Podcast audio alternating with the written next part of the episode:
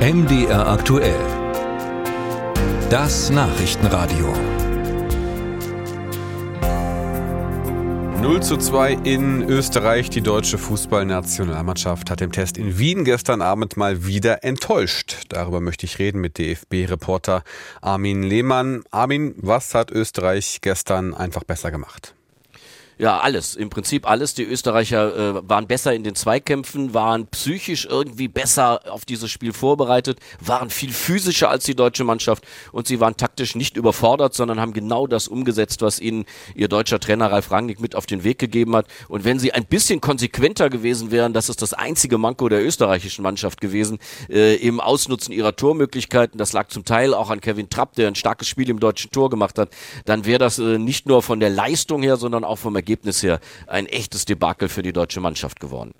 Julian Nagelsmann hat nach dem Spiel gesagt, wir müssen akzeptieren, dass wir da nicht mit ein bisschen Kicken wieder rauskommen. Was heißt das?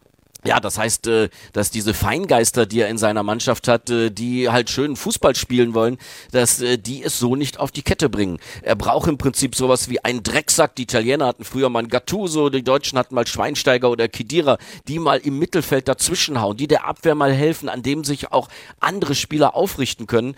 So einer fehlt im Augenblick eindeutig im deutschen Team.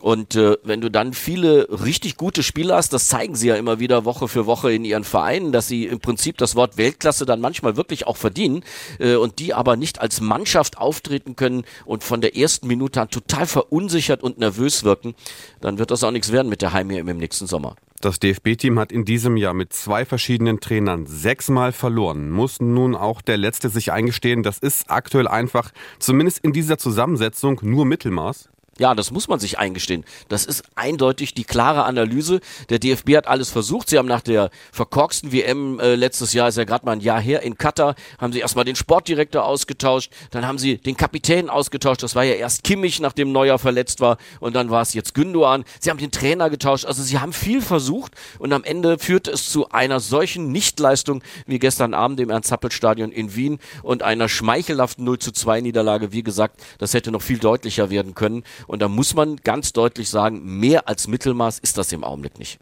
Mach uns bitte Hoffnung. Wie wird es besser und äh, wann wird es besser?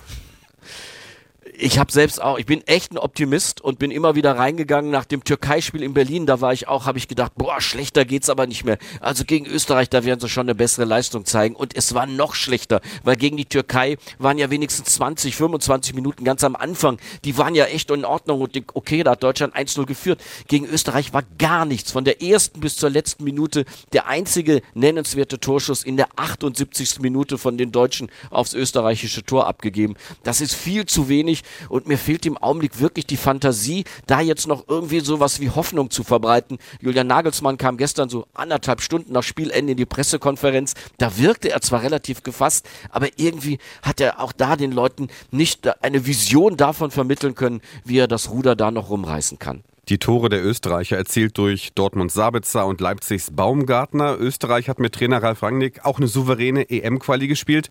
Was ist denen denn bei der EM in Deutschland zuzutrauen?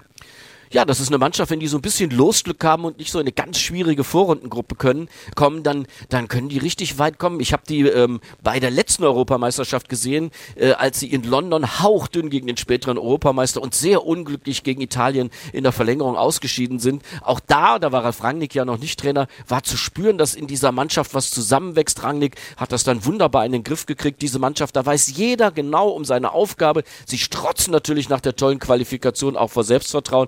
Also es ist der Gegenentwurf der deutschen Mannschaft und deshalb kann man ihnen durchaus was zutrauen. Das waren Einschätzungen von DFB-Reporter Armin Lehmann. Vielen Dank.